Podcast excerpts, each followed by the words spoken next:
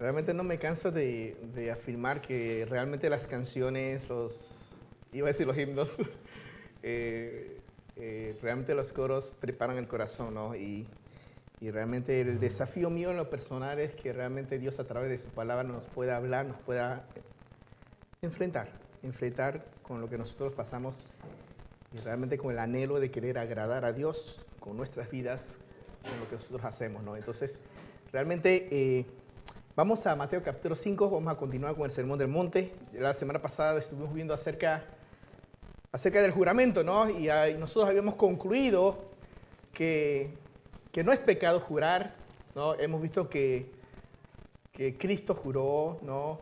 Pablo juró, ¿no? Y diferentes profetas, ellos también, también lo hicieron. Y que la conclusión tenía que ver con que mi respuesta siempre fuese de obediencia a Dios, que mi respuesta fuese sí, sí o no, no. ¿No? Hoy vamos a entrar a un, es el último tema antes de pasar al capítulo 6.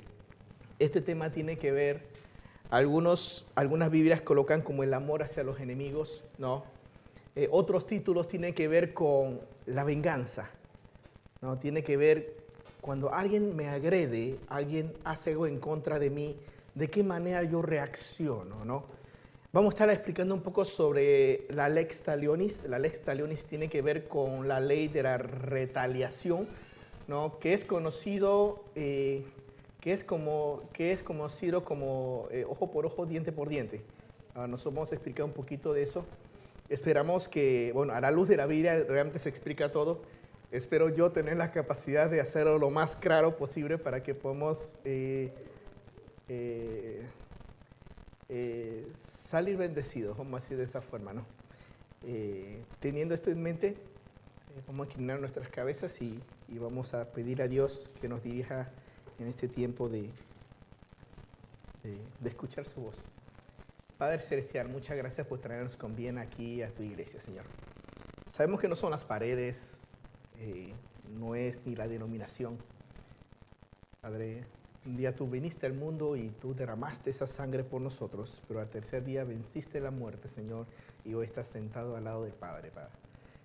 Señor, gracias porque un día pudimos escuchar tu evangelio, hubo fe en nuestro corazón y hemos sido salvados por tu gracia. Padre, no queremos quedarnos como niños espirituales como describe tu palabra. Queremos ir avanzando, queremos madurar, queremos crecer espiritualmente. Y sabemos que solamente a través de tu palabra podemos crecer. Padre, danos un corazón dócil, danos un corazón sensible a tu palabra. Y si hay algo, Padre, que está obstruyendo eso, algún tipo de pecado, queremos presentártelo delante de ti. Perdónanos, Señor, realmente en algo que hayamos hecho, sentido, o inclusive algo que, alguna mala intención que tenemos, rogarte que tu, que tu Espíritu lo examine, Señor y como tu palabra dice, que llega hasta el corazón, hasta los tuétanos, y discierne los pensamientos. Padre, te entregamos nuestro corazón para que tú lo disiernas. Realmente tú puedas sacar las cosas que tienes que sacar. Como dice el Salmo, Padre, examínanos. Padre, queremos salir no siendo perfectos. Sabemos que en este mundo no podemos llegar a ser perfectos. Pero sí, Padre, queremos salir de aquí renovados, como quien dice, con el tanque lleno, Señor, para para poder pasar otra semana más allá en el mundo y ser luz y sal. Bendice tu palabra, Padre. Queremos aprender a amar a los enemigos como tú lo hacías. En nombre de Jesús. Amén. Versículo 38 del capítulo 5 dice, oísteis que fue dicho ojo por ojo y diente por diente. Versículo 39, pero yo os digo, no resistas al que es malo, antes a cualquiera que te hiera la mejilla derecha, devuélvele también la otra. Al al que quiera ponerte a pleito y quitarte la túnica, déjale también la capa. Y a cualquiera que te obligue a llevar la carga por una milla, ve por ella dos. Al que te pida, dale. Eh, esta primera parte aquí se expresa directamente lo que es la ley del talión. Eh, eh, me gustaría que nos enfoquemos en, si bien hay diferentes títulos en cuanto al amor al enemigo, en cuanto al ánimo de vengarme, eh, si colocamos esas dos palabras hacia un lado, quiero que examinemos nuestro corazón y me gustaría hacer dos preguntas acá primeramente. ¿Qué hago cuando alguien me hace algo que me hirió? ¿No? Ahora, en los versículos 39 hasta el 41, hasta el 42, expresa cuatro áreas en que una persona me puede, entre comillas, lastimar. ¿no? Dice, eh, algún agravio en cuanto a la parte física, si alguien te hiere una mejilla, ¿no? Pone la otra. Si alguien me agrede físicamente, ¿yo cómo debo reaccionar? Si alguien quita alguna propiedad que me pertenece a mí, dice, al que te quitare la túnica, dale la, dale la capa. ¿No? La otra área es, si alguien viola algún derecho mío, en, esta tercera parte dice, el que te obliga a llevar una carga, llévale por dos. Una milla, en vez de una milla, llevar dos. Ese habla de los derechos.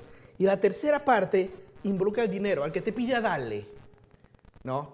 Y son esas cuatro áreas en las cuales nosotros tenemos conflictos todo el tiempo.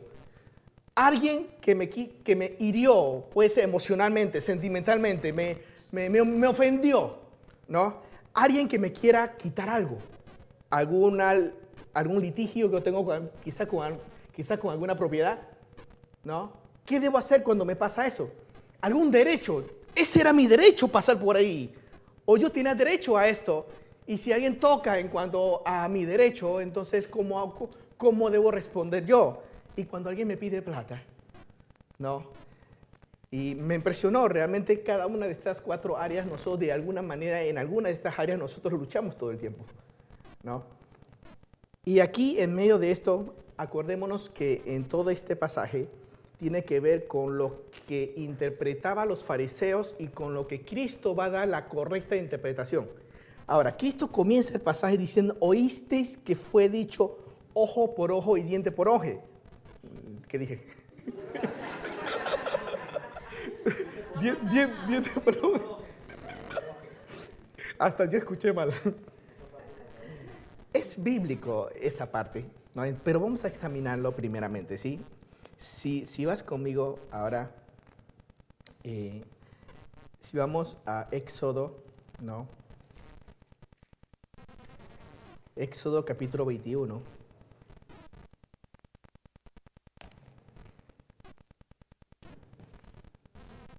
Éxodo 21, 24. Sí.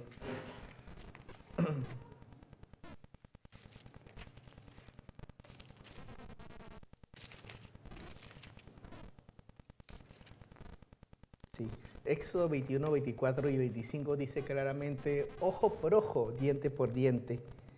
Dice, mano por mano, pie por pie. Dice, quemadura por quemadura, herida por herida, golpe por golpe. No, aquí lo especifica muchísimo más. Ahora, los fariseos agarraban este versículo ¿no? y esta ley del Antiguo Testamento para decir que todas las personas tenía el derecho de qué? De hacer juicio. Si tú me robaste 20, yo te puedo agarrar 20. Si tú me lastimaste una mano, yo te puedo lastimar esa mano. Si tú me heriste un ojo, yo te hiero otro ojo igualmente. Pero si, nos, si examinamos bien nuestro corazón, cuando alguien me, me hiere de alguna manera, yo no solamente quiero hacerle lo que se sintió. Muchas veces nuestro ánimo es querer lastimarlo más queremos llevar el espíritu de venganza a que Él sienta más que yo. Y cuando Él se siente peor que yo, entonces yo me siento como cómodo. Entonces los fariseos, ¿qué decían? Ojo por ojo, diente por diente. Pero llevado a nuestra carnalidad, nosotros queremos más que eso. ¿no? Ahora, si nos ponemos a pensar muchas veces a esa lucha en nuestro corazón. ¿no? Y anoté aquí algo aquí, algo acá. Por causa de nuestra condición caída, no nos basta defendernos en contra de lo que nos ataca. No es suficiente defendernos, debemos herirlo de tal manera, ¿no? Que él esté peor que yo, de lo que él me hizo sentir a mí, ¿no? Y si nosotros analizamos nuestro corazón, cuando alguien me hizo algo, yo quiero lastimarlo, ¿no? O yo quiero que él sienta, y muchas veces hasta, peor, ¿no? Cristo agarra eso, ¿no? Y lo lleva primeramente a que vean cómo es la ley, Pero la pregunta, ¿a quién iba dirigida esa ley? Y si leemos los versículos de más atrás, si leen conmigo por favor, desde el versículo 21 de Éxodo 21, no el versículo 24, el versículo 24 y 25 expresa directamente esa ley de la retaliación o lex talionis, ¿no? que es eh, la ley del talión, como quien dice. No, versículo 21 de Éxodo dice, si alguno riñere e hiriere a su mujer embarazada, escuchen bien, bien este ejemplo, ¿no? Dice, y ésta abortare, pero sin haber muerte, será penado conforme a lo que le impusiera el marido de la mujer y juzgar en los, esta parte es muy importante, juzgar en los jueces. Ahora, ¿quiénes eran los que podían tomar la ley del talión y aplicarlo? no era públicamente, no era que yo siendo alguien de la sociedad, sino los magistrados. ¿Se entiende lo que estoy queriendo decir? En otras palabras, si yo pertenezco a un país, yo no puedo aplicar la ley como yo quiero, sino debo dejar que un juez examine la situación y un juez lo hace. Ahora, fíjense en el versículo 22. Vamos a seguir ese relato antes de llegar al versículo 24, que describe la ley del talión. Versículo 22 decía, 23, perdón, mas si hubiere muerte, entonces pagará vida por vida. Y ahí comienza a describir, ojo por ojo, ta, ta, ta. Vayan conmigo a Deuteronomios capítulo 19.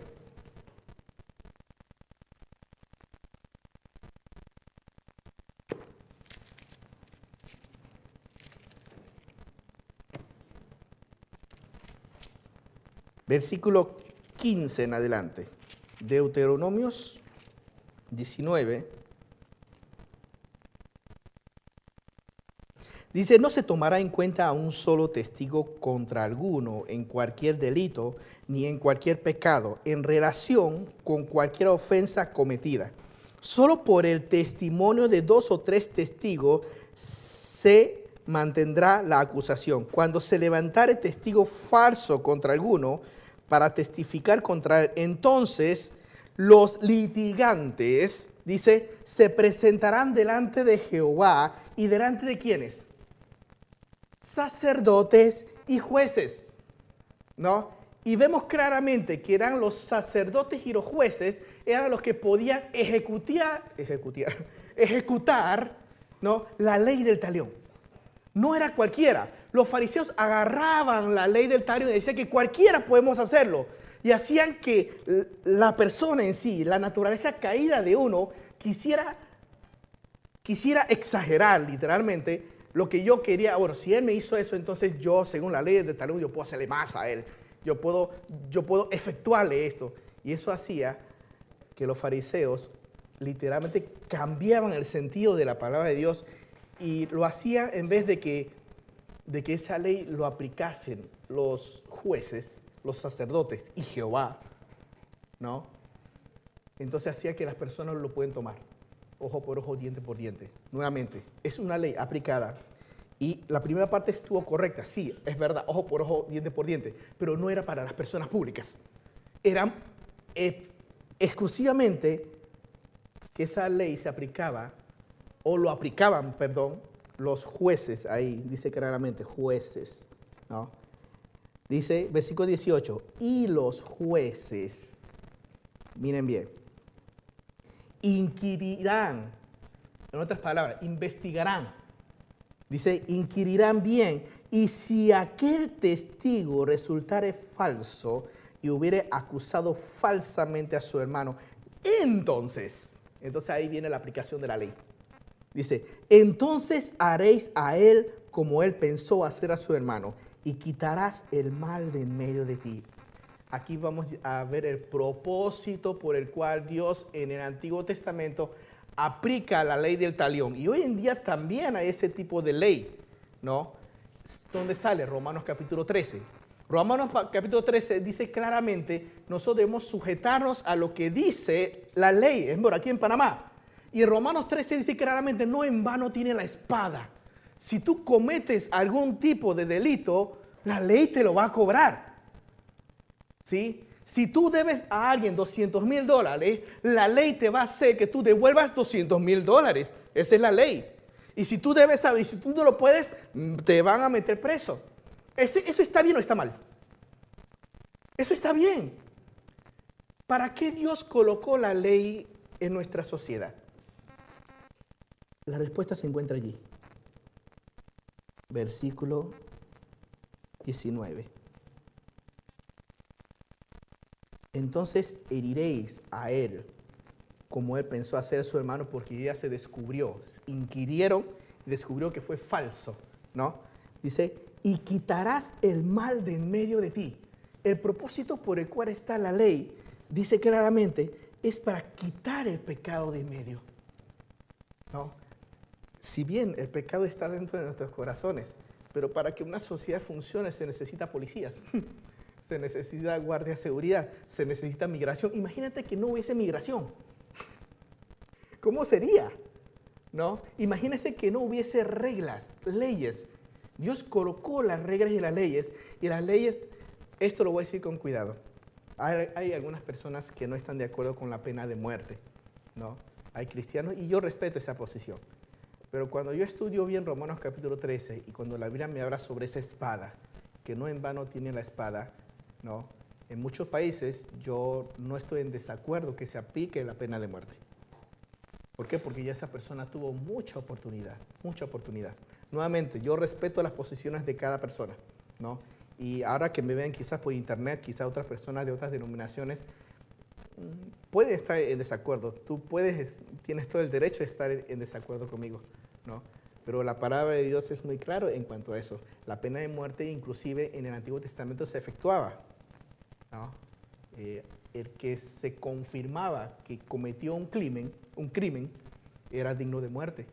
¿no? Inclusive si lo acercamos a nosotros en cuanto a pecadores, la Biblia que dice que cuál es la paga del pecado. La paga de nuestro pecado es muerte. Y tú dirás, ay, Dios me perdonó a mí. Sí, Dios me perdonó. Pero alguien tuvo que pagar.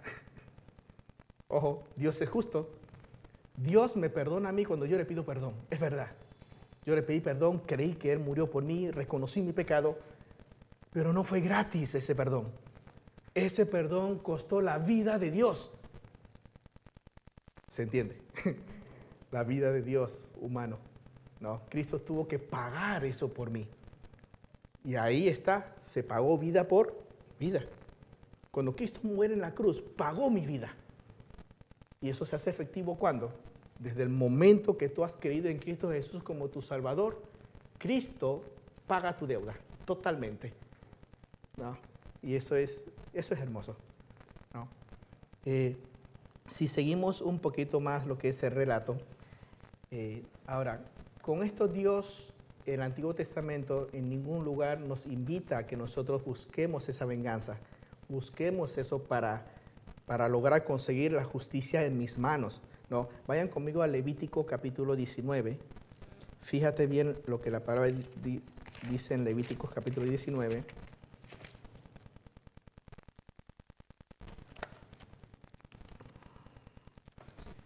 A mí de vez en cuando me gusta que, la, que los presentes puedan participar leyendo, pero, pero sabemos que si ustedes leen, allá los que nos miran en internet no lo escuchan, entonces eh, por ahora me estoy absteniendo.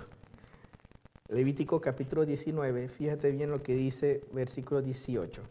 ¿no? 19, 18 dice, no te vengarás. Interesante, ¿no?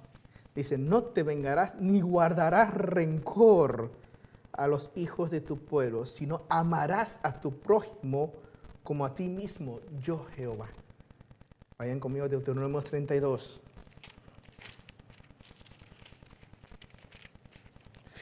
Fíjense muy bien que Dios no, no anhela que nadie busque la justicia de sus propias manos. Hoy en día hay tantas películas que, que realmente las películas animan mucho a la venganza, a ir, y, y, muchas veces como que colocamos a la persona que fue y vengó la muerte como, como un héroe. ¿No? Pero la Biblia dice lo contrario. ¿no? Deuteronomios, vamos, vamos a seguir, Deuteronomios 32. Versículo 35.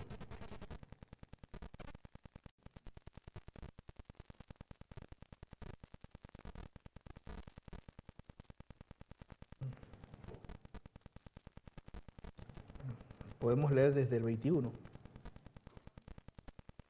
Mira qué es lo que expresa Cristo, Dios, ¿no? Si el que te aborrece tuviese hambre, dale de comer. Y si tuviera sed, dale de beber. ¿Por qué? Porque ascuas amontonarás encima de su cabeza y Jehová te lo pagará. ¿No? La, la, la expresión quiere decir, haz como Dios te haría a ti. Nosotros merecíamos el, el, fuego del infierno prácticamente. No. Y Dios por gracia nos da lo que nosotros no merecemos. ¿no? Y cuando una persona actúa totalmente lo que el hombre y el mundo espera que uno actúe, realmente ahí comienza a mostrarse lo que es la vida de Cristo en tu vida. ¿Por qué? Porque así mismo como nosotros recibimos gracia, Dios espera que yo comparta gracia. Se dice que una persona entiende y sabe perdonar a algo imperdonable cuando entendió que Cristo lo pudo perdonar. Otra vez, se dice que una persona cuando tiene la capacidad de perdonar algo imperdonable es porque ha entendido que Dios lo perdonó primero a él. ¿No? Y después vamos a ver un poquito, no me quiero adelantar a eso, porque el capítulo 6 Cristo va a enseñar a orar. Y parte de la oración de Cristo va a decir, perdónalos como nosotros perdonamos lo que a nosotros nos ofende. Y después es la única parte que lo explica, ¿no? Que eso después lo vamos a ver, ¿no? Ahora, ¿yo qué debo de hacer? ¿No? Porque lo que Dios me está pidiendo es algo difícil.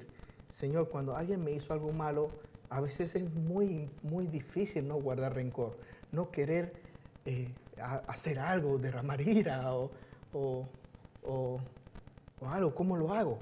¿No? Eh, mira la expresión de, de, en el versículo 39 del capítulo 5 de Mateo dice, pero yo digo, no resistas al malo, antes a cualquiera que te hace esto, haz lo otro. La parte de resistir no significa que yo voy a ignorarlo todo, ¿no? Ahora, quiero explicar aquí esta parte con un poco de cuidado y voy a leer algo acá, ¿no? no habla que no debemos hacer nada cuando alguien abusa de mí. No significa que el cristiano nos dejamos golpear o nos dejamos maltratar. No, eso no quiere decir. Ahora, un ejemplo de eso es, es la persona que nosotros estudiamos anteriormente en cuanto al pacificador. Y esta parte a mí me llamó mucho la atención. Dice, una persona pacificadora no quiere decir que se hace de la vista gorda con tal de evitar un conflicto. ¿No? Es como que dice, ah, ah, yo eso no lo vi, entonces para que no se forme algo peor, entonces yo no me involucro. ¿No? En muchas ocasiones debemos intervenir activamente, como dice Mateo 18, ¿no? Dice, si tu hermano peca en contra de ti, según Mateo 18, y eso ya lo hemos visto anteriormente. ¿Qué dice Mateo 18? Si Dios me pide, si alguien te hizo algo malo, quédate tranquilo. Que me golpee, pau, pau, pau. No, ahora, no, la Biblia no dice eso. no, la Biblia dice que si alguien hizo algo en contra de ti, ¿qué tienes que hacer, según Mateo 18? Acercarme. ¿No? Y muchas veces acercarse a la persona, y a mí me ha pasado muchas veces, involucra un, un abandono de tu orgullo y eso no es fácil. Que tú abandones tu orgullo y que tú te acerques a la persona que tú crees que esa persona te lastimó o tú lo lastimaste o viceversa, cualquiera de las dos no es fácil, por eso significa es autoacuchillar tu orgullo. Y a veces nosotros amamos nuestro orgullo, lo acariciamos muchas veces. ¿no? Ahora, en Mateo dice, si, eh, eh, si me acompaña un rato ahí, vamos a ver aquí. Sí. En Mateo 18, por causa del tiempo, vamos a explicar las fases en cuanto Dios Dios, mm, lo que Dios me demanda cuando, cuando yo sé que alguien me hizo algo malo, ¿no? Dice, en lo posible, dice, tú a solas con la persona ve y trata de, y trata de reconciliar. Si tú logras reconciliar y logran tener eso, ganarás a un hermano. Pero si la persona que hizo algo malo no lo reconoce, entonces la Biblia me dice que lleva un testigo. Y si llevando el testigo no funciona, entonces la Biblia me dice, preséntalo a la iglesia. Y si después de presentarlo a la iglesia, igualmente la persona quiere insistir en su pecado, y eso puede incluirme a mí mismo, ¿no? Dice, tómalo por gentil. Cuando la Biblia ve tómalo por gentil y publicano, eh, significa que eh, una persona que no quiere salirse de su pecado, yo puedo quizás decir, wow, quizás esta persona nunca creyó en Cristo Jesús o nunca ha aceptado a Cristo en su corazón. Tómalo como una persona que no ha creído en Cristo prácticamente. Eso es lo que quiere decir tómalo por gentil y publicano. Una persona que no ha conocido el amor de Dios. Porque una persona que ha conocido el amor de Dios, en teoría, debe, debemos tener la capacidad de perdonar todo. Porque si Dios me perdonó todo a mí, ¿por qué yo no puedo perdonar? ¿No? Si yo entiendo, por eso muchas veces enfatizamos que cuando tú y yo entendemos la cantidad de pecados que Dios te perdonó a ti y me perdonó a mí, cualquier cosa que me haga otra persona nunca será mayor de lo que Cristo me perdonó. Entonces, la ofensa que alguien me ha hecho a mí, yo debo tener la capacidad de perdonarlo. ¿Por qué? Porque yo entendí que Dios me perdonó ya. O sea, cuando yo no puedo perdonar a alguien es porque yo no entendí lo que Dios me ha perdonado a mí. ¿Sí? O sea, suena a veces duro, pero cuando yo he entendido correctamente lo que Dios me hizo a mí, que yo no lo merecía y me lo hizo por gracia, entonces voy a tener la capacidad de ver a la persona que me hizo X cosa y yo voy a tener la capacidad por gracia de poder perdonarlo.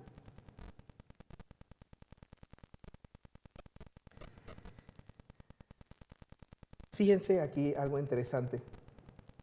Cuando la Biblia me dice que sí me puedo defender.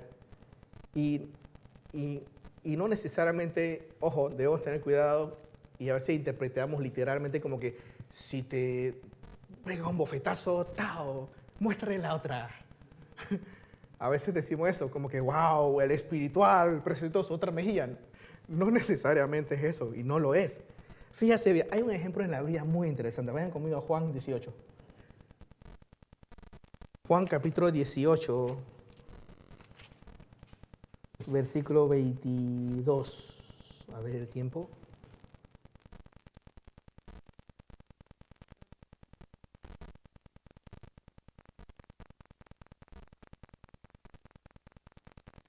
Cristo aquí está delante de Anás, ¿no? Ya Cristo está siendo enjuiciado para ir a la cruz. Y aquí de repente Cristo, a Anás le pregunta algo, ¿no? Y Cristo le responde, versículo 20, yo públicamente he hablado al mundo, siempre he enseñado en las sinagogas y en el templo donde se reúnen todos los judíos y nada he hablado en oculto. Cristo le dice esto a Anás versículo 21, ¿por qué me preguntas a mí?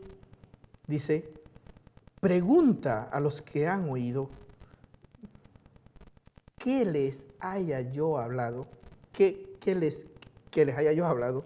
He aquí, ellos saben lo que yo he dicho. Versículo 22, miren aquí. Cuando Jesús hubo dicho esto, uno de los alguaciles que estaba allí le dio una bofetada. ¿Cristo se quedó callado? No, Mira bien lo que dice Cristo. Dice, diciendo, así respondes al sumo sacerdote. Jesús le dijo, si he hablado mal, testifica en qué está el mal. Y si bien, ¿por qué me abofeteas? Aquí vemos claramente, Cristo en un sentido fue a la verdad, ¿no? Y uno puede aplicar, ay, ¿por qué Cristo no puso la otra mejilla? Cristo aquí le, dieron una bofetada. Y Cristo lo mira y con amor le dice, ¿en qué hice mal? ¿No? Ahora, la defensa de nosotros, de los cristianos, siempre debe ir pensando por el amor a la otra persona. ¿No? No es porque yo quiera ganarle a él, porque si no ya tiene algo que ver con que mi corazón sí o sí quiere verlo mejor que la otra persona. ¿no? Y eso da un pequeño, no sé si la palabra sería destello de lo que Dios está haciendo en mi corazón. ¿no? Y siempre, Salmo 139, los últimos dos versículos, Salmo 139, los últimos dos versículos que dice, examíname. Y nuevamente habla de que yo le diga al Espíritu Santo, Señor, mira qué hay dentro de mi corazón. ¿Por qué? Porque lo que yo hago hacia afuera es lo que refleja lo que hay en mi corazón. ¿Se acuerdan lo que dijimos la semana pasada una y otra vez? Lo que va a expresar, mi lengua expresa mi condición espiritual. De la manera en que yo me dirijo, de la manera en que yo enjuicio a alguien, de la manera en que yo expreso algo, va a ir mostrando. Y eso es inevitable. Porque de la abundancia del corazón, tu boca y mi boca va a abrir. Y lo que hay en mi corazón, eso se va a revelar. ¿no? Y, eso, y, eso es imposible. Cristo le dice a los fariseos, ¿cómo ustedes siendo malos van a decir cosas buenas? ¿Por qué? Porque dentro del corazón de ellos había maldad y va a expresar maldad. Y una vez, un ejemplo que a mí me encantó y no lo traje, una esponja. Me encanta una esponja. Porque la esponja, cuando tú la aprietas, siempre va a sacar lo que hay dentro de la esponja. si tu corazón, si tu vida es una esponja y está lleno de Dios, cuando lo aprieten, cuando te lastimen, ¿qué va a salir? Va a salir Dios. Va a salir Cristo. Pero si dentro de la esponja está lleno de, de tu ira, está lleno de, de tus ganas de venganza, de tus ganas de, que Él sienta lo que uno siente, entonces cuando te exprime, no es que va a salir. Va a salir cosas terribles. Sí. sí. Y cuando nos exprime, en vez de salir Cristo, va a salir veneno, va a salir más cosas para destruir. ¿no?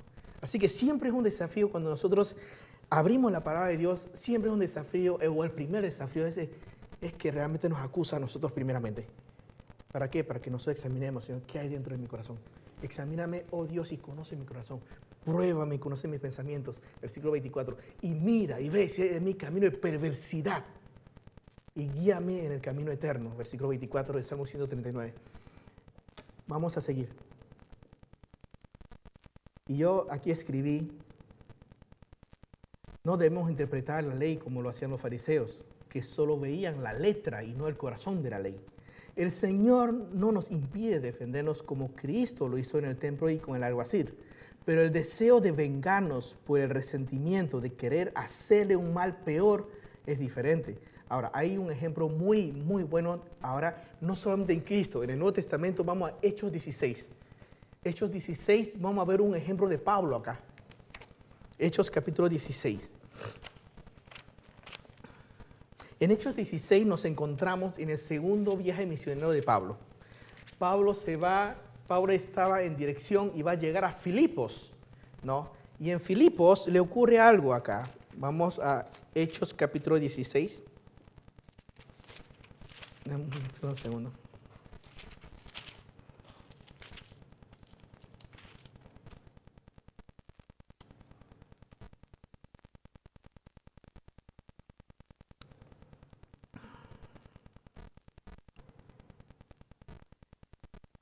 Si lees este pasaje, tú vas a ver que Dios aquí le va a cerrar a Pablo diferentes puertas.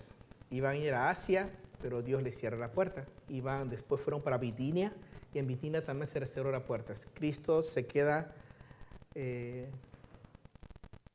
en una ensenada, en un puerto, pasa la noche ahí, y en una revelación de un sueño ve el hombre macedónico. Y entonces va y se da cuenta que Dios le abre la puerta a Macedonia que es Filipo. ¿no? Llegando allí, Cristo comienza, Pablo comienza a predicar y Silas el Evangelio, ¿no? Y ocurre una situación en donde, en donde alguien comenzó a perder plata, ¿no? Pierde dinero. Entonces, versículo 19, lean conmigo, pero viendo sus amos que había salido la esperanza de su ganancia, prendieron a Pablo y a Silas y los trajeron al foro ante las autoridades y presentándolos al magistrado, ¿vieron? Miren, ahí, ellos estaban presentando a los jueces y todas esas cosas y dijeron, estos hombres son judíos alborotando nuestra ciudad y enseñando costumbres que no es lícito recibir ni hacer, pues somos romanos. Ellos dijeron, nosotros somos romanos y estos dos, Pablo y Silas, son judíos. Pablo en silencio. Interesante acá. ¿Por qué digo Pablo en silencio? Porque ¿qué era Pablo? Tenía la ciudadanía romana. Ahora nosotros lo, ahora vamos a ver este silencio de Pablo que es tremendo. Y se golpeó el pueblo contra ellos y los magistrados, rasgándole la ropa, ordenaron azotarles a ellos. Y después de haberlos azotado, dice, eh, y después de haberlos azotado mucho, le echaron en la cárcel mandando al carcelero que lo guardasen eh, con seguridad, el cual, recibido este mandato, los metió en el calabozo de más adentro y puso los pies de Pablo sobre el cepo. ¿Trataron injustamente a Pablo? Definitivamente. Lo trataron de una manera súper injusta. Y Pablo sabía. Y Pablo, interesante que ahí en ese momento no se defendió diciendo yo soy romano. Pero miren qué pasó de noche. Dios, Pablo esperó en el tiempo de Dios para que Dios haga lo que ellos querían, para que Dios quería, perdón. Versículo 25. Pero a medianoche Pablo y Silas cantaban himnos a Dios y los presos lo escuchaban. Wow, esta parte me encanta. Me encanta porque después de que alguien te hizo tanto daño, piense que Pablo no le atribuye eh, esas laceraciones a causa de Cristo es más, cantar es una demostración de gozo en el corazón. Y eso refleja que a pesar de lo doloroso que había sido esa situación, Pablo sabía que Dios lo quería allí, en ese momento. Y, y la expresión de gozo a medianoche era testimonio a los demás presos. Porque la Biblia dice, entonces sobrevino de repente, perdón, y los presos lo escuchaban. Versículo 26 Dios produjo un milagro acá, ¿no? Y si seguimos leyendo, todas las puertas automáticamente se abren. Es, como hoy en día los presos, no sé si han visto algún documental de los Estados Unidos, de las prisiones de máxima seguridad en los Estados Unidos, que a veces con un botón se cierran todas las puertas y con otro botón se, cierran, se abren todas las puertas. Aquí fue el botón divino el botón divino porque la Biblia dice que ocurrió un terremoto y de repente todas las cerraduras de todos se abrieron y los presos se iban a escapar. Y por eso la Biblia dice que cuando, eh, cuando el alguacil vio eso, se iba a suicidar. Pero no lo hizo, ¿por qué? Porque Pablo dijo, aquí estamos nosotros. no, nosotros no nos hemos escapado.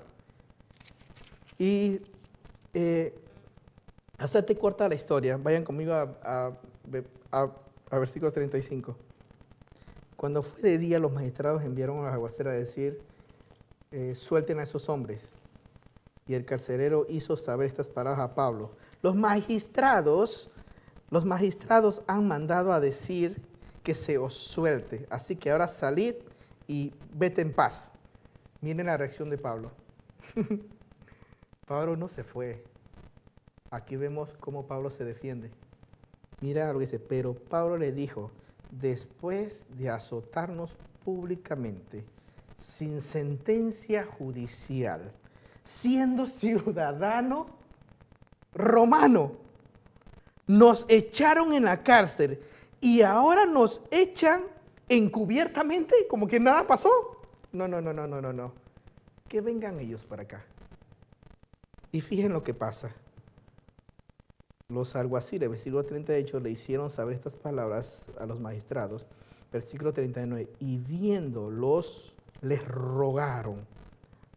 Perdón, vamos, perdón que me estoy adelantando, es que por causa del tiempo. Vamos a leer nuevamente el versículo 38 al final.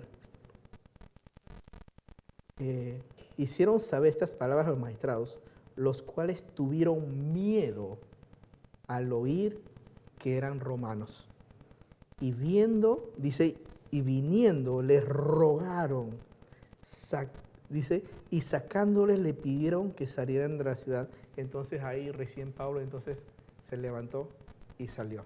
¿sí? Eh,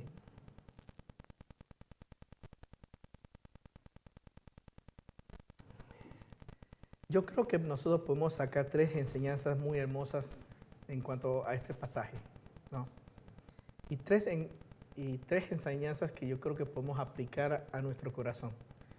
Y estas tres enseñanzas lo podemos ver descrito en Romanos capítulo 12. Si me acompaña. Pablo utilizó legítimamente su defensa, ¿no? sin, sin querer lastimar a las personas que lo lastimaron a él. Pero Pablo se, pero, pero Pablo se, se defendió, en otras palabras. ¿no? Romanos capítulo 12, aquí vamos a ver tres aspectos. El primer aspecto que vamos a ver, vamos a leer desde el versículo 16. Romanos capítulo 12.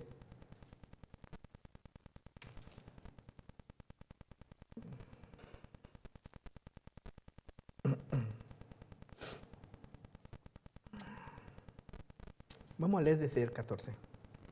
Bendecid a los que os persiguen. Dice, bendecid y no maldigáis. Gozaos con los que se gozan, lloraos con los que lloran.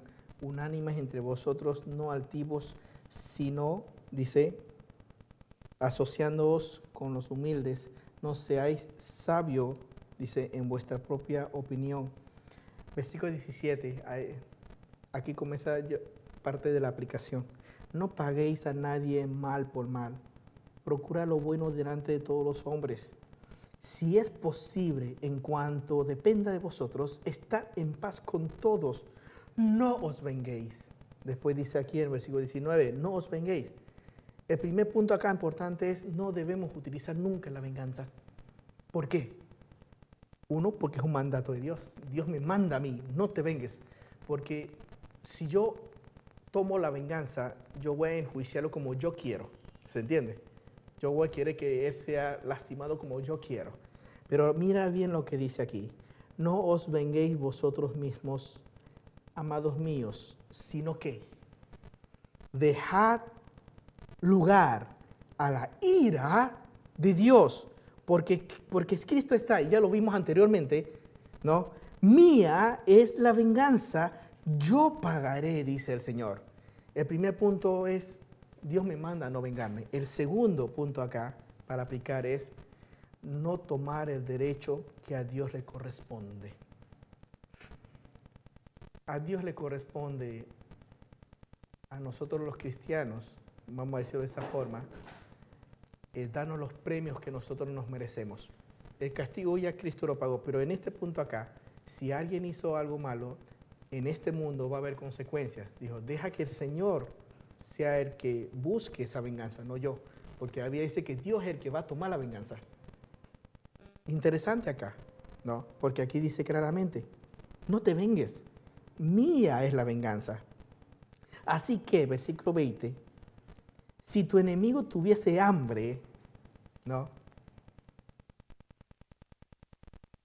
Es el tercer punto, desde el versículo 20 en adelante. Dice, si tu enemigo tuviere hambre, dale de comer, si tuviere sed, dale de beber. Pues haciendo esto, y te acuerdas los versículos que leímos del Antiguo Testamento, es lo mismo. Dios que busca de nosotros, que entendiendo el perdón de Dios en nuestra vida, nosotros podamos aplicar eso mismo a lo que las personas nos pueden haber dañado a nosotros. Nuevamente repito algo, esto no es fácil de hacer. Realmente es algo que Dios debe producir eso en nuestro corazón.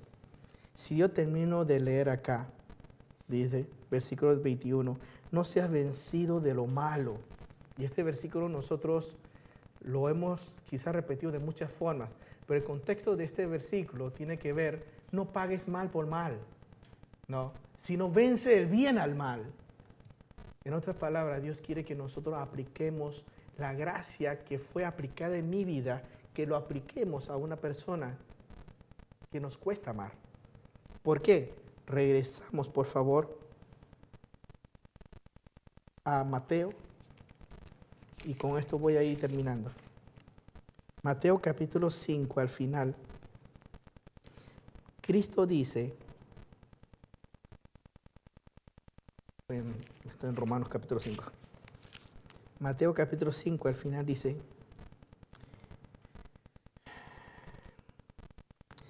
Versículo 45 en adelante. Para que seáis hijos de vuestro Padre que está en los cielos, que hace salir su sol sobre malos y buenos, y que hace llover sobre justos e injustos. Que si amáis a los que os aman, ¿qué recompensa tendréis? Estas palabras a mí me impactan. ¿Por qué? Porque es fácil amar a una persona que te ama. Es fácil perdonar a una persona que te perdona. Pero la Biblia me dice, ¿qué, pro, qué provecho tiene? Hasta una persona que no conoce a Dios sabe amar al que le ama. La diferencia se marca cuando tú tienes la capacidad de amar a lo, a lo no amable. Vamos, vamos a decir de esa forma. Que tú logres amar a alguien que tu corazón quiere odiar. ¿No? Aquí dice, porque si amáis a los que os aman, ¿qué recompensa tenéis? ¿No hacen esto mismo los publicanos? Y si, y si saludáis a vuestros hermanos solamente, ¿qué hacéis de más? ¿No hacen también así los gentiles? Sed pues perfectos. Y esta palabra es maduro. La evidencia de un cristiano que va madurando o que va creciendo espiritualmente y no se ha quedado como florero en la iglesia, que siempre está, pero no cambia, es que sabe manifestar ese amor que naturalmente no pasa. Es literalmente aprender a pagar mal por bien. ¿No? Y no es fácil, hermanos, hermanas, no es fácil. Y yo le pido a Dios que cada día realmente me enseñe a amar como, como Cristo amó. Y terminan acá, sed pues vosotros maduros o perfectos, como vuestro Padre Celestial. Está en los cielos, es perfecto. ¿no? Y aquí escribí algo que también lo escuché, que a mí me, me gustó bastante. Puse acá. Dice, alguien dijo una vez, devolver mal por bien es diabólico. Que tú haces mal a una persona que te hizo bien es diabólico. Devolver bien por bien es humano. Es natural. Si alguien me hace bien, yo le hago bien. ¿No? Y muchas veces nosotros, lo digo porque soy chino, soy paisano, eh, cuando mi mamá recibe a alguien, recibe algo, está desesperada en devolverle algo. ¿No? El otro día eh, celebramos el día del bote dragón. No, sí, el medio otoño, perdón. Sí, lo que es el medio otoño y nos reunimos para, para cenar y eso. Y el pastor Payos, tremendo lo que hace, fue a la casa de mis padres y les entregó algo a ellos. Y mi mamá lo recibió. Y mi mamá me llama, Willy, el pastor Payos nos dejó algo aquí. Tú tienes que ir al Price a comprar algo y darle a él. Prácticamente me ordenó. ¿no? Y cuando dije, mamá, yo ya salí del Price No importa, no importa, ven. Oye, ese fui yo. No. Dice, tienes que devolverle algo. Porque hay esa como que pena o responsabilidad. Al niño estábamos ahí. O sea, y alguien me veía, Willy, ¿qué te está pidiendo tu mamá? No, que hay que llevarle esto a Pastor Payos. Yo digo, ¿por qué? porque Pastor Payos vino aquí. Es sencillo, en cierta manera, hacer bien por bien. Es humano. Ni siquiera decir que es cristiano. Es humano. Sino que eso también lo hacen los inconversos. Pero lo otro, dice, pero devolver bien por mal es divino. Solo Dios tiene la capacidad de devolver bien por mal. Cristo murió, recibió todo el mal en la cruz. ¿Y qué les devolvió Cristo en la cruz? Las palabras de Cristo, ¿cuáles fueron? Padre, perdónalos porque no saben lo que hacen. ¡Wow!